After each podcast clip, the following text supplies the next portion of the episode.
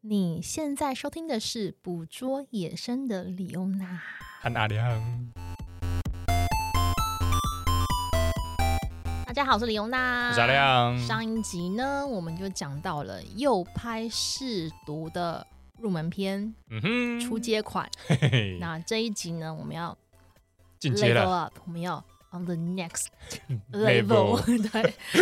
嗯、因为我们在想说，我们讲右拍啊，到底要不要这么的直球对决？嗯就直接跟你讲说右拍 bad，有排烂 No 烂， good 这样子。但是我们又想到一件事情，我们觉得右拍是一个行为，但其实它背后牵扯到的是我们摄影习惯的改变。嗯，所以这一集呢，我们不跟大家讲说右拍 bad，因为大家都已经知道嗯哼，这件事情了嘛 Yeah 对不对？我们要从摄影的角度去看一下我们的科技，或是我们其他的一些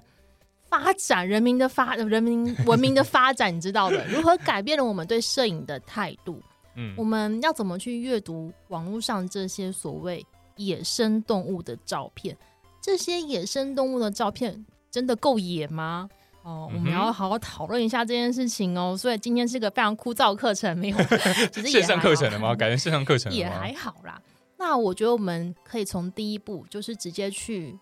思考一下，我们平常看到的这些照片，你要怎么去把它分门别类？哦，要怎么分？嗯，我觉得啦，以我的习惯来讲啦，如果光是看野生动物、野鸟或是一些昆虫的照片啊，我会自己把它分成三类。嗯哼，第一个就是所谓的功能型，功能型，其实还蛮直觉的吧，就是嗯、呃生态摄影的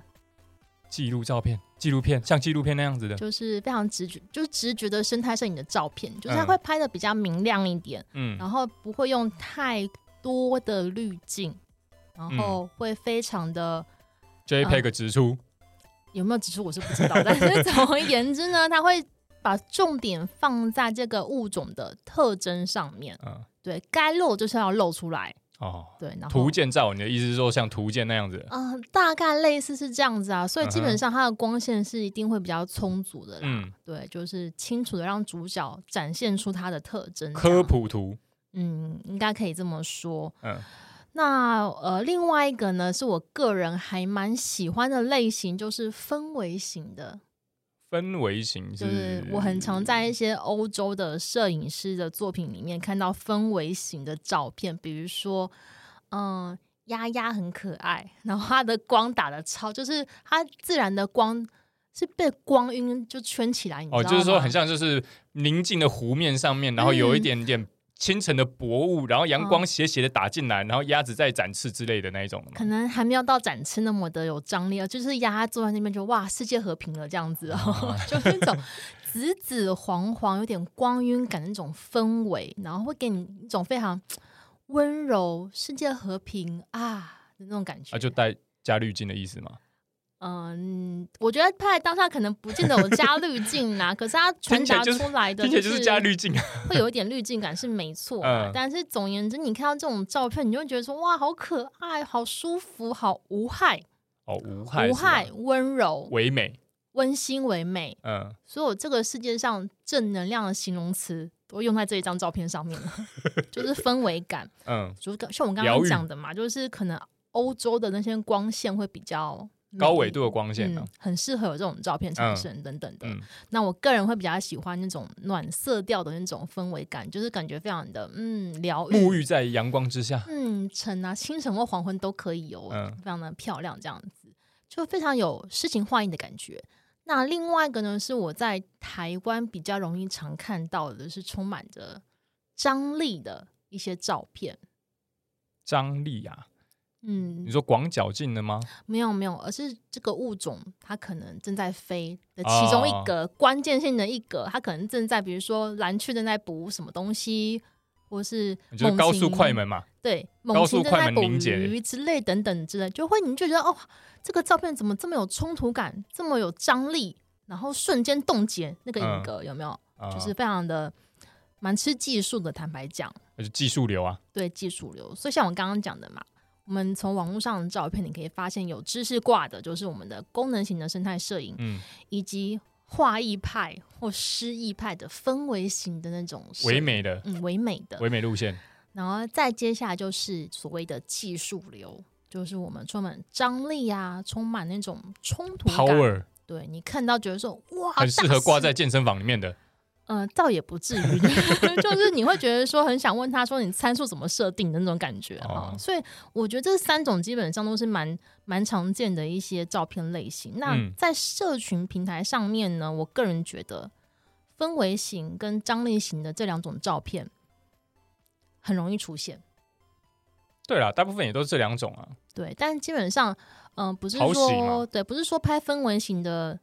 摄影师就不会去拍张力的，这没有一定，这不是一个绝对的界限，而是你我今天拍了有张力的照片，我有可能也是拍一个氛围型的照片，嗯嗯，就是有可能同时存在在一个摄影师的版面的嗯，啊、对。但其实我要强调一件事情。这些类型没有所谓的高低之分，没有所谓的好坏之分，只是我们个人喜好问题。个人喜好问题跟手法不同而已。嗯，但是我就会想到一件事情啊，就是呃，像我们在经营一些社群平台的时候啊，会有一些技法或是一些行销的手段跟你讲说，嗯、你在 IG 上面啊，以 IG 为例啦，嗯 IG 上面啊，你的那个版面要尽量一致化。但我就会想，就是野生动物啊，它很真的难一致有化吧？有真的有办法一致化吗？很难吧？除非你跟我讲说它是在同一个时间、同一个时段，然后同一个地点、同一个物种在那边，我才有办法觉得说，哦，那可能就是同样的光线、同样的环境会有一致化的色调。嗯，但如果你今天到每个地方，你都是那种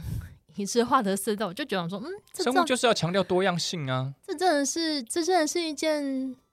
嗯，直观的事情吗？我甚至有时候觉得，我看那些照片呐、嗯，我就慢慢的会觉得好像有有点脱离现实。就是照片比本人漂亮，对，那个鸭子其实可能本人没那么 美，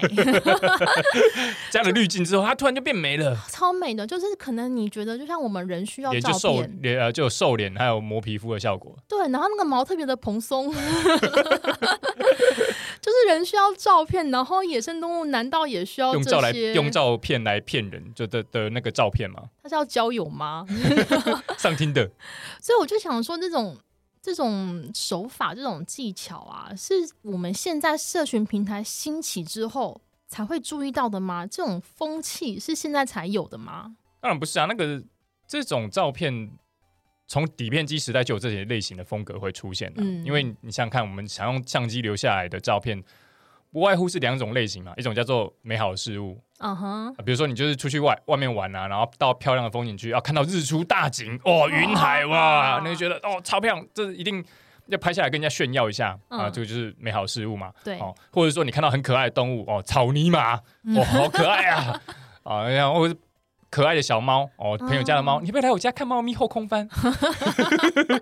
很可爱的东西嘛，很漂亮、对很美好的事物，你想要拍下来。对，没错。好了，那另外一个东西叫做值得纪念的时刻，例哦如，例如你幼稚园毕业嗯哼哦，或者说你在你们班那个什么运动会得了大冠会军大，队接力冠军，嗯哼哦或者是你退伍，啊，或者说你同学会十年一次的同学会，嗯啊，每个人都秃头了，然后只有你没有秃，赞，所以这归类在值得纪念的时刻对，超吗级超级值得纪念的啊，所以你刚刚讲的是我们想用相机留下来的，就是两个东西，一个对是美好事物，一对个是值得纪念的时刻。没，错。所以我们可以把这两个东西嗯把它归纳为一个叫做美感，嗯哼，另外一个叫做意义，嗯哼，就可等以于理说解，对，就是美感和意义组成的照片呐、啊，你可以把它讲成是照片，就等于说你照片一端是美感，一端是意义，嗯，那这两个东西加起来是一百分。我们举个极端一点的例子，大家可能比较好了解。是好，，比如说我有一张照片，它是呃一张照片一百分的话，然后这张呃我们这里讲的美感嗯是指、呃大普罗大众的美感，例如什么？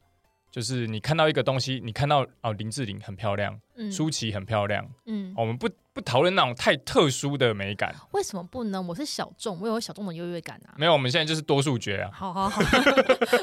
我们现在讲的是大众嘛，以大众为基础哦，嗯所以我们这这里讲的美感是以大众基础为美美感，就是偏唯美那一挂的。对，哦，你不要跟我讲，突然跟我讲歌德风很美，不是不是不是，我们现在我觉讲得的很是，美啊。我们现在讲的是普罗大众的一般人的美总 感而。言之就是就是一般就对对了，对对，一般的美感对。对嘿对，所以一张照片的切成美感和意义来看，如果有一张照片，它的美感是零分，唯美那一边是零分，嗯但是它的意义上是一百分，那它会是什么？它会偏向是新闻摄影或是事件摄影，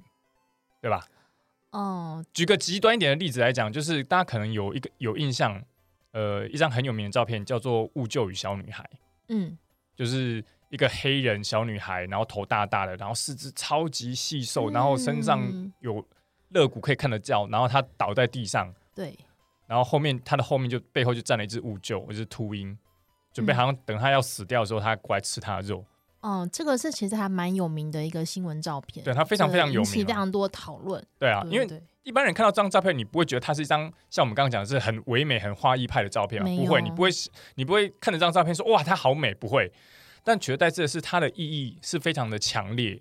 强烈到说它可以对人类社会产生反思嘛。对所以它就是一张，所以我们举的例子就是这张就是唯美是零，然后意义是一百分。好，嗯那反过来到天平的另外一端，唯美一百分，但是嗯意义零分的照照片呢，它就是汤水照。 例如我嘛， 哎、你不要自己偷渡。我超甜， 你超甜是不是？你不要像上次你才在跟 AI 对话的时候，还会自己偷偷偷渡的这个问题。对请问你用那 证吗？我跟你讲，其实糖水照其实到现在都还蛮常看到的。啊、对啊，因为他他呃，所谓糖水照是什么？你比如说像什么“今日我最帅”“今日我最美”这种，讲的超老的、欸。 我觉得你要讲糖水照，其实不管是你拍的那个人是美的，我觉得嗯有些像我们现在手机的一些色调设定啊，对啊比如说有些人就觉得说某个牌子的手机拍起来就是特别的哎、糖水。你有想要黑谁吗？你是不是想要我黑没谁？有你想要要 diss 黑谁，就是网友说的。哦，网友。说是不是对，然后有些人觉得说，呃，某一个牌子的手机拍起来的照片就是比较还原现场的风格，呃哦呃，所以写大家实大家可以大概知道一下，就是糖水糟是非常的甜，甜，然后就是嗯，带给你视觉上的愉悦。对，然后就它没有其他的太大的意义上的功能啊，它没有什么功能性，它的功能性就是让你有个好心情，而且或许这也是非常重要的功能啊。就是我跟你讲，颜值就正义 啊，不然呢？嗯对啦，就是我们可以把这个拆成这两部分来看，嗯，所以我们刚回到刚刚提到的第一个功能型的生态摄影，是我们讲的知识瓜，那很显然它就是意义的占比比较高啊。但我觉得啊，嗯功那功能型的生态摄影啊，嗯，它有一部分的意义不不是存在于照片里面本身，而是它需要靠它的摄影师或是其他的知识者去嗯撰写一些文字，去补足那个照片的意义。对因为像比如说我们刚刚举的那个。呃小男小小女孩，嗯要被即将被吃掉那个照片，有没有嗯照片拿、它的意义是很容易被解读出来的。嗯可是我们在生态摄影上面的意义啊，是需要靠知识去补足的。对，就是你对你拍摄的那个人，他要嗯对他的被摄物和他的环境。嗯有一个充分的了解和他的背景对知识，他才有办法知道说，哎，拍这个那个构图应该是怎么样构，然后让他想要讲的东西可以完整的呈现在这张画面里面。其实理论上来讲啊，我们刚刚讲的是都是极端值，是就是一一呃唯美零分，然后知识一百分，呃意义一百分，或者是意义零分，唯唯美一百分。但其实大部分的人拍照其实都都会是介于中间的，比如说像你刚刚讲的功能型生态摄影，它可能不会完全都没有美感。嗯它可能也是对会有美感在里面，可是它占比可能会比较低一点点，也许 fifty fifty，或者是说美感只只有在二十趴，然后意义是八十趴。对，没错。那氛围型的呢？那很氛围型很明很明显嘛，你都已经自带滤镜了，那很显然它就是唯美的占比比较高一点，是那意义占比就比较低。像张力型其实也是，它其实没有什么太大的意义在里面，它就是带给你一个视觉的冲击。嗯、所以我这个视觉冲击，我也把它归类在偏美感这方面，因为它并不是什么太大意多大意义的的作品。但我必须要说，就是我们虽然先把这些摄影作品分成这三类，但不代表就是这一张作品只能是其中的一类、哦，对。啊，对啊，它可以同时并存、比啊。如说我们刚刚提到那个小女孩即将被吃掉那个照片嘛，嗯，你能能能不把它归类成张张力型吗？我觉得它有张力在里面啊呐、有，但是它的张力是对比较算是后劲那一型的，它不会是第一眼你看到就是哇，就是很表面的，它是你要稍微仔细去阅读这张照片，你才会嗯发现它其中的关联性在哪里。我们探讨的那些动物摄影的张力型啊，通常都是第一眼就看得出来的。嗯，视对觉上的张力嘛。对嗯我们刚刚讲到，你在网络上比较容易受欢迎的，就是第二类型和第三类型的嘛，是就比如说唯美跟比较有张力型的嗯这种美、美照，就大家常看到的糖水照嘛。对，糖水照其实另外一个名称其实就偏唯美的，就是类似叫沙龙照。嗯，我觉得沙龙照会更刻意吗？听起来好像是这样，咬文嚼字一点点吗？就是它会更强调一种被塑造的意境感，哦，对啦，我你觉又得要有这样一讲点，就是糖水照比较 直白。就是我就 美，哎，对对对，我就 甜。对 但是如果你讲到沙龙照的话呢，我觉得沙龙照其实背后会有一个蛮深的历历史在，对不对？哦，对啊，来由应该是这样子啊，就在平面视觉的表现上面呢，一开始的时候画，因为画绘画这个表现方式，它已经有很存在很久的历史了，嗯所以画绘画已经被认为是艺术的一部分了，它已经是是成为艺术了，它那个嗯艺术的地位已经有了，但是在摄影术才刚发明没多久的时候，它的它还是在自我怀疑的阶段、自我摸索的阶段，他不太确定说，大家还不太确定，诶、这种由机器拍出来的东西、做出来的东西，它真的可以被称为艺术吗？嗯，所以它有一个内在的逻辑是：诶，画是艺术，那如果我今天把照片拍的像画，那它是不是也就是艺术了？对，所以它这内在逻辑是这样，所以它才会变成是画意派。当然，这是只是一开始摄影在刚发展阶段的时候的一个过程，但后面就有许多分支出分支和流派就慢慢出现了。但我想问一下，我们嗯刚刚讲了糖水照，讲了网络美照，嗯现在讲到沙龙照，嗯，这跟我们讲拍野生动物有什么关系呢？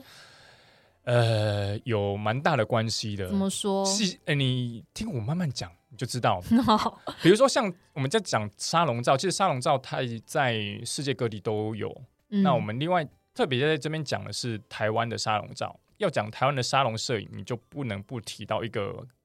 算是华人嘛，因为不是算是台湾人，应该算是华人界的开山鼻祖啊，谁呀、郎静山。谁他谁？他是一个 非常有老名辈，他是一个非常有有名而的，且他算是重要吧？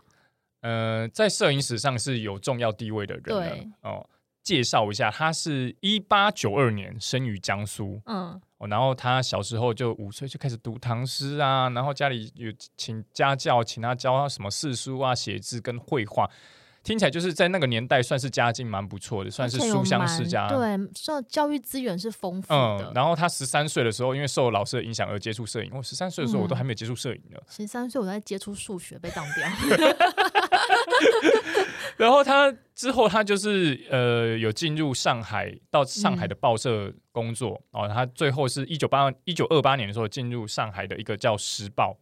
哎，他就叫《时报》。嗯，这个报社担任摄影的工作长达十六年，算是中国很早期的摄影记者，是也有人说他是中国第一位摄影记者。一九五零年的时候就撤退来台湾，嗯来台湾啊定居。嗯，那在一九九五年的时候才过世，一百零三岁，哇，真人是瑞啊很强啊！很强很强，他最有名、最出名的其实是呃，叫做他自己命名为集景摄影，集锦哎集是哪个集？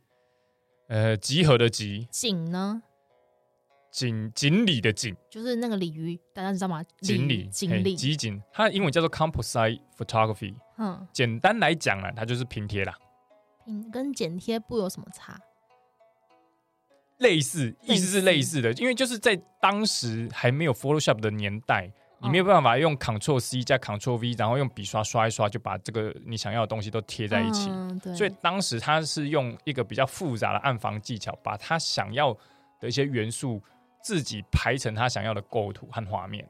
嗯，举例来讲，举例来讲，就是他在一九五一年的时候，他有一张蛮有名的作品叫做《烟波摇艇》。烟波就是那个水上烟波哦对，对对，有水有烟，摇然就后是也 游了游了那个摇，哎摇艇就是那个很像是嗯小船呐、小船你把它想成是小船就对，然后有一个船夫要撑着杆子在那边的那种哦哎烟波摇艇，嗯，它的背景是中国的黄山，哦，你可以想象一下云雾缭绕的黄山，是，嗯然后后中景就是一个中景是香港的游艇，就是一个小船，然后上面有个渔有个船夫，然后拿一个长杆子，然后上面有载客人，是，然后前景是台湾的芦苇，然后中间就是画面有大量的留白，然后因为它是黑白的嘛，黑白照片，所以它看起来超级像水墨，而且哦再加上他喜欢在他会在画面旁边题字和落款，所以它看起来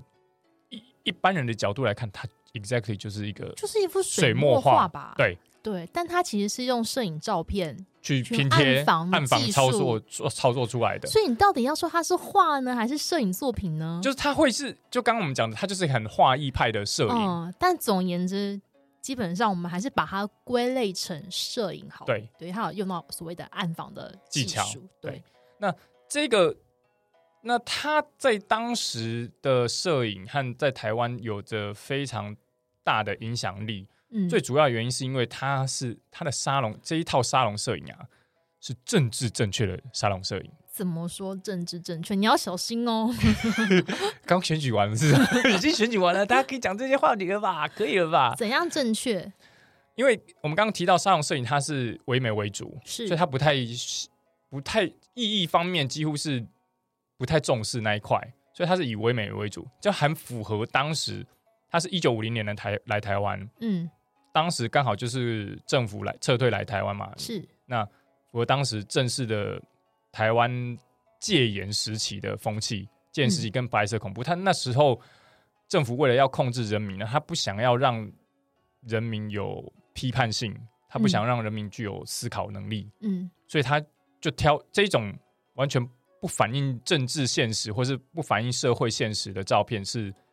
最棒的，是最棒的一个宣传工具，他就是宣传唯美的东西而已。他会宣传什么？它我们刚刚提到，它几乎最具标志性的机景摄影，几乎都是这种中式山水画的风格。是当时撤退来台湾，有很多是跟着中国那边的人，然后撤退来台，是，所以可以满足当时候对中国大陆的那种祖国的啊乡愁情情怀怀，吗哦对情，怀然后很符合反攻大陆的精神，那个就是美好的哦江山呐、还我河山那样子的精神。所以哦这个是非常非常政治正确的，也因为这样子的原因呢、在当时他成为主流。来台湾之前，他其实就已经蛮有名的。那在当时来台湾之后，他就是因为这些因因素，所以他成立了一些摄影的团体，嗯，就受到一些政府的嗯青睐。补算有青补睐吧助吗？我不太我不太确定知道但是有没有明面明台面上的补助，但是是有受到青睐我的是。要青睐，对， OK 因为至少他不会去禁他。嗯哦，然后他成立了这些摄影团体之后，在台湾就各地的，就是陆陆续续开枝散叶，嗯，所以他的沙龙摄影的影响力其实已经深入在台湾了，嗯到现在其实都还有，都还存在。现在对我在社团上面常常 看到，好，那讲回来，为什么沙龙摄影跟生态有关系？生态摄嗯影有关系，是因为我们刚刚讲讲到沙龙摄影里面。以郎剑山而言，他里面很喜欢搞什么中模仿中国传统绘画嘛。对那除了中国传统绘画，请问题材有哪些？山水、山水花鸟，花鸟，对 吧？对，没错，还有一些烟 雾，对你刚刚已经讲到重点了，就是对花鸟。嗯所以就是因为这样子演变成台湾现在沙龙摄影很喜欢拍那种花鸟照。嗯，那为什么会去追逐拍鸟这件事情？我觉得也跟它所带来的影响脱不了关系。所以我们可以总结一下，就是我们讲沙龙摄影，不是只是在跟大家讲历史哦，而是嗯，这一派他们所用的技法跟他们想要建构出来的画面，其实是有用到现在都还对常见的一个手法啦。嗯，那它啊这已经一变成一个派别了，我觉得嗯，而且这派别其实不是少数人喜欢哦，蛮多人在蛮沿多人用。嗯喜欢的哦。好、那接下来呢，我们要想一下，嗯，你刚刚讲那个沙龙摄影啊，嗯就就真的只是从民国那个时候流传到现在，中间就没有任何的转变吗？呃，当然有些转变啊。那我们来简单的叙述一下这段历史。是比如说，在一开始是底片机时代嘛，是底片机时代，我把这个东西定义为减法阶段，哦，怎么说？怎么剪？剪去哪？ 减去你家。 例如说，因为一开始在拍鸟的时候啊，我们会发现，与其用游击式的拍法走来走去，用游击式的拍法，嗯，你不如守株待兔、定点式的拍法，成功率会比较高。对，因为它毕竟是所谓的底片，那底片跟给大家一个概念，可能小朋友们不知道什么是底片，它就是一卷可能三十六张，不管哎是一二零或是一三五的，哎、你这三十六张就是拍完就没了，嗯然后你拍完之后你还去洗出来，所以基本上它的成本很高，然后更不用说你用的是正片，正片对比较贵，这样子。正片就是幻灯片啊，不对知道对对大家不不知道的人可以去科普 一下。对，所以基本上呢，呃，以前要用底片去拍野生动物，我觉得是非常非常困难，而且我觉得我个人是没有办法去想象的。嗯所以基本上他要拍成功，就是我真的觉得也真的是知道这个物种的习性，然后嗯定点去拍，的确是成功率会比较提高的，对不对？对就是比如说，你知道一只鱼狗或是翠鸟，嗯它固定每天下午三点就会在那根枝头上嗯，等待准备捕鱼，所以对你可能在两点半、两点之前你就去搭了棚，然后搭了一个伪装帐在那边嗯等。嗯，你在等的过程中，你就可以事先构好图嘛。那你构图，你可能就会发现，哎、其实现场环境有一点点杂乱。嗯，那有些几根枝头很几根枯枝很碍眼，破坏了你的画面，嗯，所以你就会把它拿掉。嗯，哦把这个杂草行拨开为。嗯，这个行为在现代，我觉得就是可能不被接受的哦。哎对对，因为你是把它拿开移除嘛，所以我会叫说，我会称它叫做减法。就是你减去那个画面你不想要的因素、不想要的一些东西，对把它减去了，就是所谓的减法阶段。对，那接下来因为你能够预知啊、这些守株待兔的鸟种，就那来来去去就那几种。对，那你现在想要再进一步再拍其他鸟种，然后再提高成功率，那要怎么办呢？嗯，就是用一些人为的手段去引诱它出来嘛。例如比如说我撒饲料，比如嗯，说我播鸟音，嗯哼哦，那让它引诱它出来。那引诱它出来之后，我觉得这个这个东西就是大家食髓知味啊，就是他后来发现，你只要提升人为介入的程度，它就会提高成功率，所以他就开始加了一些其他的东西进来，比如说他加了布景进来，加了嗯有青苔的石头啊，嗯有青苔的树枝啊等等，嗯，营造画面的氛围感。是。这所以它，所以我们叫做加法阶段。所以加法阶段，你就可以想象，就是这个环境原本没有东西，你把它加了进来，不嗯管是所谓的食物啊，或是声音啊，或是你想要让它美美的，有些布景不嗯存在真正自然环境的东西，你把它加了进来，就是所谓的加法阶段。但其实不管从减法到加法，我觉得这个过程基本上在现代的眼光来看啦，都是嗯不被接受的。但其实我觉得就是。嗯，数位时代它变革的脚步是非常快速的。像比如说，你可能在两千年出头，你可能会买到属于你自己的第一台数位相机。啊，没错，像我永远记得，我二零零三年的时候，我爸买了第他的第一台数位单眼相机嗯 Canon 十 D，嗯六百三十万画素是。然后我是在二零零五年的时候，我买了嗯我自己的入门款的数位相机、嗯， Canon 三五零 D，八百万画素含一台哦 kit 近三万五，对，我永远记得很清楚。嗯对然后接下来在二零零七年的时候，iPhone 就发表了。是，二零零八年，台湾有脸书，然后开始资讯时代的大炸爆弹炸就大爆炸了，没就错是你会开始看到一些啊妖魔鬼怪出现了。对，你因知道为吗。不管任何领域，只要人所谓树大必有枯枝，人多必有噔噔，哎，对，就是 任何领域都一样啦。只要人一多，事情就会变得很复杂，然后对各种各样的花式的花式右派就出现了很例多极端如值，比如说绑老鼠的啦、绑鱼的啦、掏潮的啦、澎湃的啦，就是你失控嗯了，失控，所以我们就称为这个叫做末法阶段了。就是你已经没有办法去控制这些人，或者是说，就是是网络让这些人更现形了吧？嗯，搞不好是这样子，对不对？就是坏人出来， 就是照妖 镜，网络就是照妖变镜照妖镜，跟你讲，对好但我觉得在这里必须要澄清一件事是情，就是我们刚刚讲了这么多沙龙摄影，嗯，但沙龙摄影作为一种艺术表现方式，它是完全没有问题的。对，完全追求完呃唯美的画意派的风格也是没有问题的。嗯就好像你看好莱坞爽片一样啊，那只是一种娱乐方式和个人选它择。只是一种手法，对。对那今天会批被批评，主要是因为它的拍摄的过程中使用的手法不当，它罔顾了动物福利和一些生态伦理。生态伦理。对，对，然后其实我们也会在思考说，就是，呃，因为大家已经呃从网络上面看到太多太多的野生动物照片，那我们嗯对于这种野生动物照片的需求的胃口嗯，好像越变越大，越变越大，而且好像越来越一致。一致呢我们饥渴，但是我们却又有一致的需求。我觉得，嗯，最大宗的就是大家看到动物摄影啊，其实你根本不 care 那只鸟原本多小，嗯，或是你根本不 care 那只鹿它原本有多大？距离距离距你多远？嗯，你你现在在网络上你渴求看到的照片是超级近的，就仿佛这个这只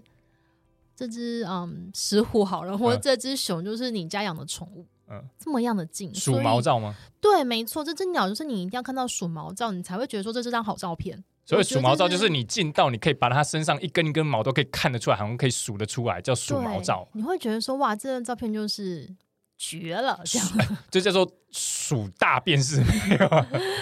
对，所以基本上呢，当我们越来越追求我们想要缩短我们跟野生动物距离的那种距离感的时候啊，我觉得问题就是从这边发生的。嗯我们不觉得它是野生动物，我们觉得是它我们在观看动物。嗯，我觉得有没有野这个这个事情呢，其实差很多。就在这个时候，反正所谓物极必反嘛。对，你已经大家已经开始喜欢这个风格，而且到处都看到这个风格的时候，就会有人开始想说，那我可不可以做一些不一样的？对嗯我一定要这样子做吗？我一定要看到这么近的动物照吗嗯，？所以他就后来就很成立了蛮多不同风格类型的摄影社团，嗯，例如一个叫做“鸟小小”的社团，哦，我跟你讲，我超喜欢这社团。他就是要要求你要把鸟拍小， 对，可能这只鸟小到你以为只是镜头上一个灰尘。那个是我觉得那个是到后面歪楼的结 果，因为你拍把鸟拍大，你需要拉近它的距离，你可能对会用很多手段和方法嗯，哦，比如说你喂食它，或者是你去骚扰它，对，基本上不是每个动物摄影师都有那个能力跟那个财力去买，比如说八百 啊，就是超长的望远镜的头，对不对？哎那基本上大家就能买镜头的焦段就那些了嘛，嗯，但是又有那种野心想要把动物拍好，所以他们就会一定要想办法离的动物越近越好。因为他们脑中的观念叫拍好，就表示的定义叫做拍大，就是拍好。对，但其实我必须要澄清一件事情，这件事情呃，就是拍鸟越近越好啊，拍动物越近越好，不是只有台湾才有这种状况哦。嗯我们国外去也国有外的时候，我对们也看到这种状况，对，所以呢，我们就想说，嗯、当然啦，追求好看的照片，追求拍动物拍的非常清晰的照片是人之常情，嗯，但是我必须要说，永远有人比你拍的漂亮，对永远有人比你拍的更更鼠毛、 更锐利，you 对 know。。以前呢，我有一个拍鸟的摄影前辈，他就有跟我讲说，嗯，你如果只追求拍漂亮的照片呢、啊，嗯永远会有其他对人拍的比你更漂亮，对，那是比不完的嗯。但是你要拍出故事性，那才是人家无法模仿和取代的，那是还是独一无二的东西。对，所以就有人放枫叶上去 啊，那不是那不是故事，那是童话事故事故。我觉得不那是行事故了。童话故事不行吗？放枫叶啊，小秋千啊，不是吗？ 那那已经是伪造的故事的。所以他后来我们会有一个另外一个社团叫做比较鼓鼓励有故事性性质的，然后叙事性的哦，自然摄影中心的鸟类贴图区，我觉得它就是比较鼓励你，不止贴照片，你还要描述当下你看到这个这只鸟发生的事情，然后它的行为，它都鼓励你去描述。但是用照片描述跟用文字描述，我觉得还是两件事情。哦，对啊，他你也可以是用照片描述啊，也有人都是用连续的照片去描述，哦，就是一个动画系列嘛。， 对，所以它会比较，它会相对的有趣，它不会是只有一张单张，然后就是哦好看没了结束，然后十个 hashtag 就结束了。对， 但总而言之，我们前面讲这些，最主要是要告诉大家，你不只是要拍照片，不只是要看照片，你要会懂得去读照片，因为我嗯觉得会读照片的人才是那个会说故事的人。哎，我觉得是这个样子，没错。那我们要怎么去读照片呢？并不是说这只鸟出现在这个树上面然后 结束哦，不是这样子哦。我觉得，呃，你要怎么看到那个照片里面的故事性，是有一些技巧在的。对摄影有兴趣的朋友，可能就会听到一个很有名的人，他叫做罗兰巴特。我听到烂掉了， 它超常出现的。呃，作者已死嘛，呃嗯对作者已对死对他讲的嘛，你然后才死嘞名， 你全家都认了没有？ 那他最有名的一个摄影论述就是知面和次点嘛，就是一张照片呢，你可以它会有所谓的知面不跟是所谓的吃不是次点，吃面哦，是知面，知识的知识层面哦这叫或是知你面知道的层面，层面哦，所以顾嗯名思义，它其实就是比较偏功能性，就就是是资讯性。就是你看完之后，你会写个月这样子之类的， 就是你读得出来的一些元素，一般性的、客观性的元素，我嗯觉得我可以这样讲。比嗯如说什么呢？比如说呃，你的这张照片的光线哦，它的的时间间啊、你就可以看得出它的时间是白天还是晚上对，哦。你可以这照片里面出现的人物的服装嗯哦，你可以看得出他的身份或者是年代嗯，哦，他可能是五零年代或七零年代流行这样子的东对，西，以及他可能是哦，他的场所他是在室内还是室外？比如说我之前拍一只翠鸟吃虾虾的照片，嗯，然后那张照片呢就可以解读成哦，它的光线是白天白天，而且它是中午，因为它的影子是影很子的影子很位置小，啊对，是那个那个中午的状态。嗯你可以看到翠鸟在溪边吃虾，所以你可以知道说，哦，这是一个这只鸟生活跟捕食的环境，以及它会吃什么东西。对所以这是我们阅读一张动物照片，你可以得知的一些讯息。嗯，然后再细一点的话，你可能可以发现说，这个石头上面有豆娘啊，或什 么，可能是出现在哪个哪个区段嗯呢？等等的，这是生物学家可以更进阶去阅读照片的一些讯息，对不嗯对？那另外一个是就是次点嘛，嗯，次点是比较呃，应该怎么讲？感性面和抽象面的，因为它是其实是画面中能够挑起情感一些的无关紧要的细节。 就是歪楼啊，你要这样讲，好像也不是不应行。该是说这个次点就代表说这个照片给你特别突出或特别让你感觉到感觉到戏剧性的一些小细节。对，但是这个东西是很个人性的，他嗯每个人看这张照片，他可能在意的次点可能是不一样的。比如说我那天就是我们去加拿大，我不是拍那只狐狸吗？嗯在雪中的狐狸嘛，嗯，然后它就对着我们大便 嘛。然后这这个对照片的次点就是那个大便，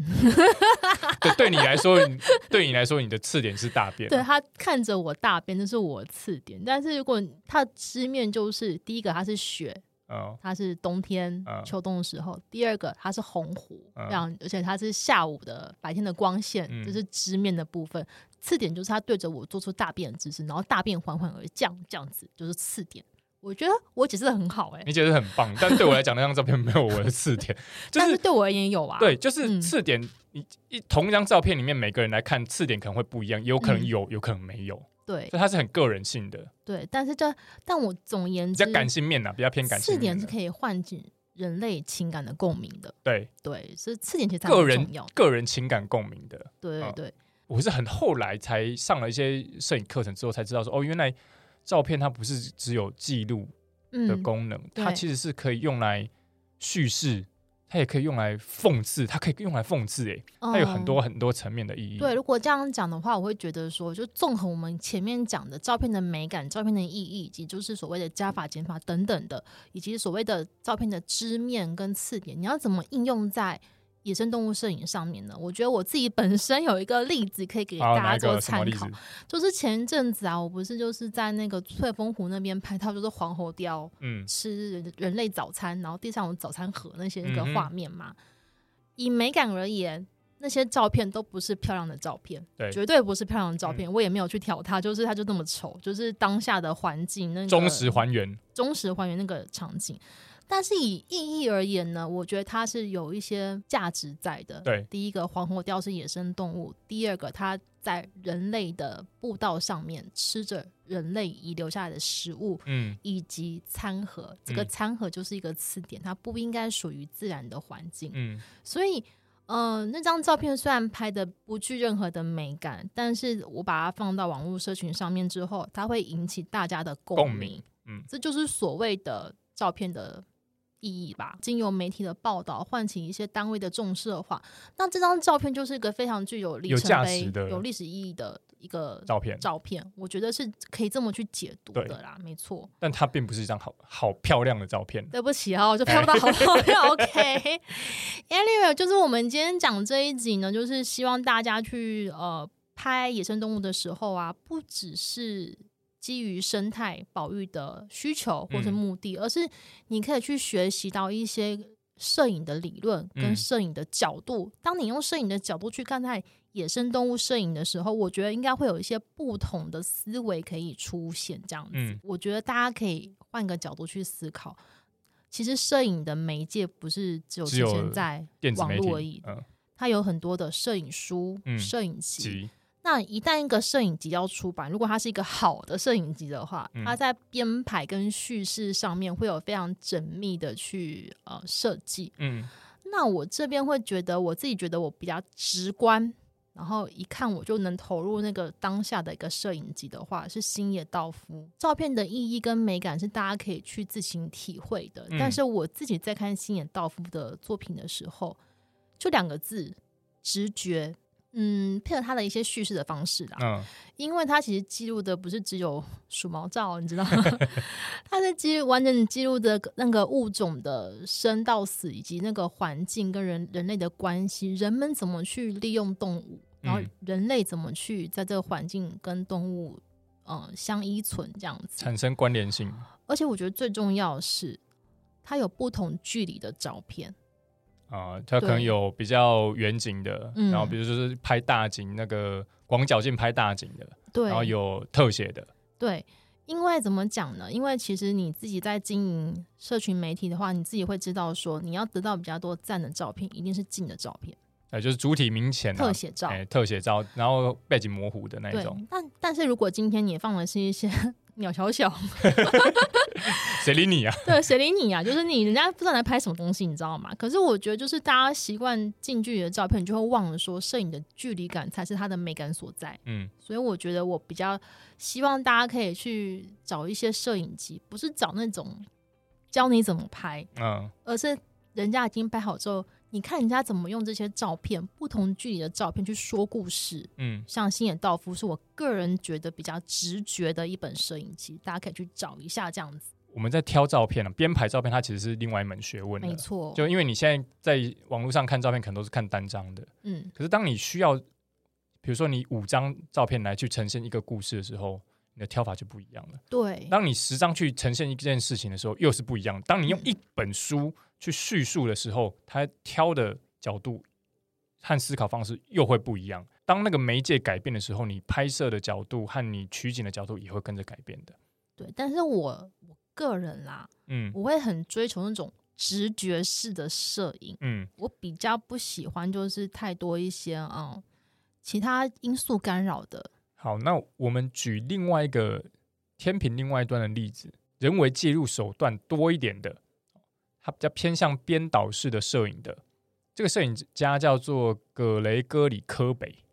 因为他的名字英文名字很难念，嗯因为我们就用中文名中文译名来翻好了。嗯那他最有名的作品叫做《晨与雪》，大家可以自己上网去搜寻，叫做《Ash and Snow》。出名的原因在于说，他很擅长让画面看起来像是人类与动物共舞，一起在跳一支现代舞的感觉。嗯啊比如说，像有一个人在跟鲸鱼一起游泳，嗯哼哦，裸上身，然后跟鲸鱼一起游泳，或者是说跟着大象一起在水里面游泳的照片。是那或者是说，小孩嗯依偎着一头猎豹。嗯爆哦或者是僧侣跟大象在河边一起相处的照片，这种类型编导式的照片，让我非常喜欢。就是它看起来超级诗意，超级美。在我以前在跟一个摄影老师上课的时候，他们就是要学生参与的同学们提出他自己喜欢的作品和摄影家的时候，我就提了这一套给他。是那他给我的第一个问题叫做：你为什么要挑这些照片？嗯为什么这些照片里面的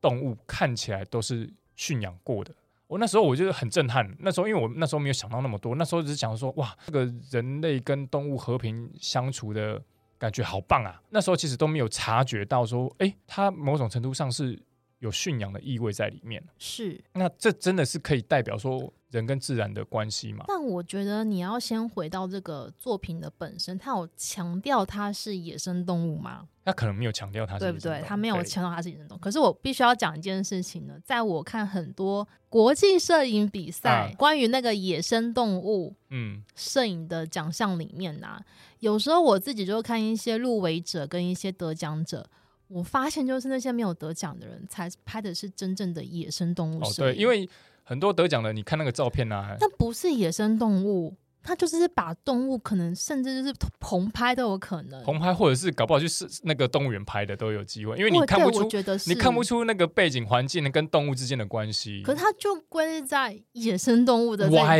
wildlife，玩你老师嘞， 就是你没有那个无爱的在，你知道吗？嗯就是它完全变成是一种动物摄影，嗯，它不是野生动物摄影。我嗯觉得这点是我到现在这个年代的那个国际摄影比赛，我还看到这种状况，就可以想就可以想象说，我们其实对于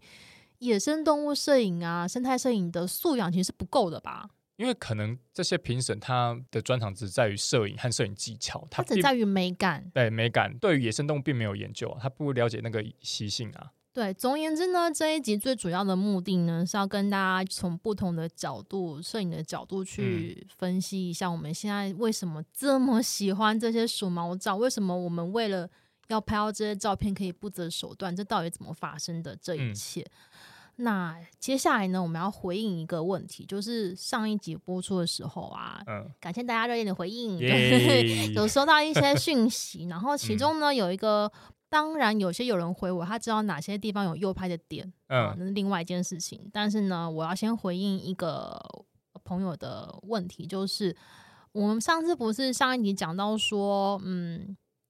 你要怎么去判别右拍？其中有个地方就是跨物种。嗯然后那个朋友就回应到我说：“诶，你讲跨物种，我就想到福山啦，嗯福山植物园不是很多跨物种吗？嗯，这就是有趣的地方喽，各 位。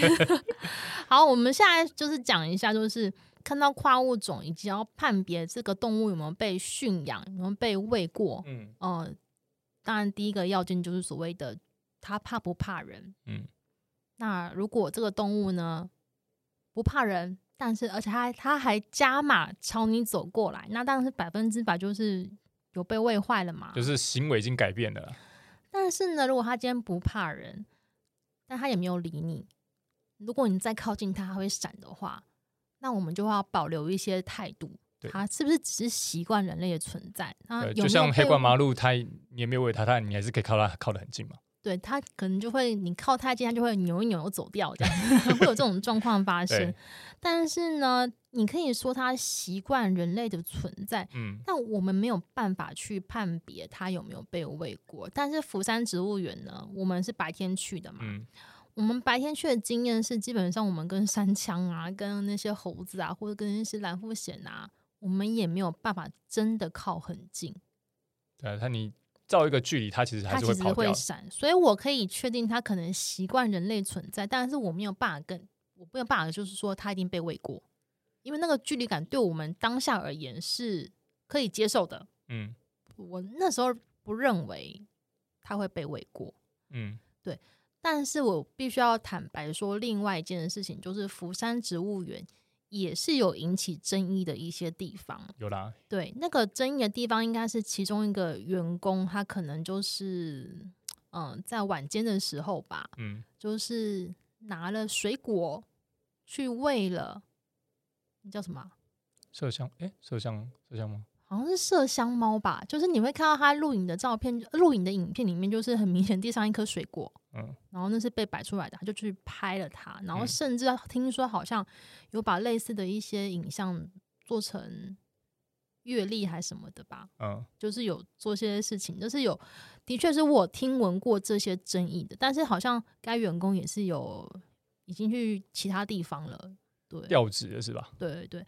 但是呢，这是我我在网上听到这些争议没错，但是呢，我自己去白天去釜山植物园的时候，我是不觉得就是动物会直接朝我走来，就是有明显被喂坏的那些迹象啦。但嗯是嗯，我们必须讲另外一件事情，就是我最近跟阿亮啊，我们想要开发新的据点， 所以呢，我们就是就是开车乱逛，逛到一个地方，那个地方就出现出现了一些鸟儿们，嗯然后鸟儿们跟我们的距离是蛮近的，近到其实我后来开始有有点太怀疑，近了有对点太我有点近了怀疑。但是呢，我在那时候当下在地上，我特别去看，地上是干净的，对，没有东西的，所以我们而且也没有其他人，那边对只有我们而对已，，所以我们那时候就是觉得说，好，我们先保留一个是保留态度保啊留。态度。哎，但是呢，当我们回来再去查一些资料的时候啊，就发现我们今天其实去那个地方不是新的地方， 它不是我们新开发的点，它是一个旧地方。那个地方的确有人在那边有有牌，哎拍过，对，所以我们就觉得很伤心，因为我们觉得说，哎、我们今天怎么那么运气那么好啊？ 殊不知，只是一切都是谎言，你知道吗？但是我又想要再去确认一次，所以我们就再去同样的地方第二次。嗯，这次去的时候呢，我就觉得非常的明显明显的原因是我们在地上看到一些发芽的又长出农作物了。发芽的东西，就等于说可能前几个礼拜还有人在那边撒小米，然后经过连日豪雨或干嘛，它发芽了，所以地上就只有那一滩是黄黄的芽。嗯然后在我们走没过多久之后啊，有另外一个人过来，嗯，他俩一来的时候呢，鸟就出现了。嗯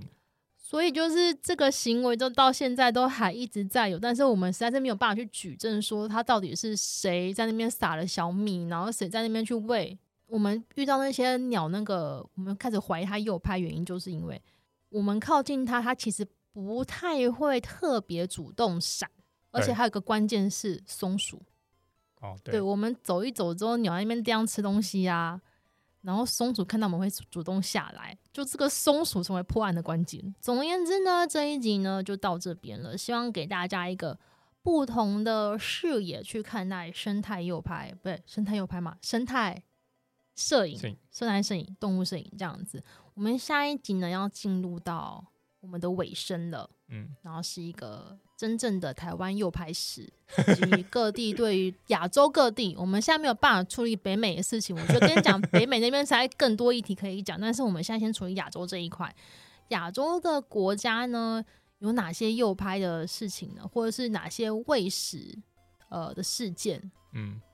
常常被人家拿出来提的？我们在下一集会跟大家分享。我是李欧娜我，是阿亮我们。下次见喽，拜拜拜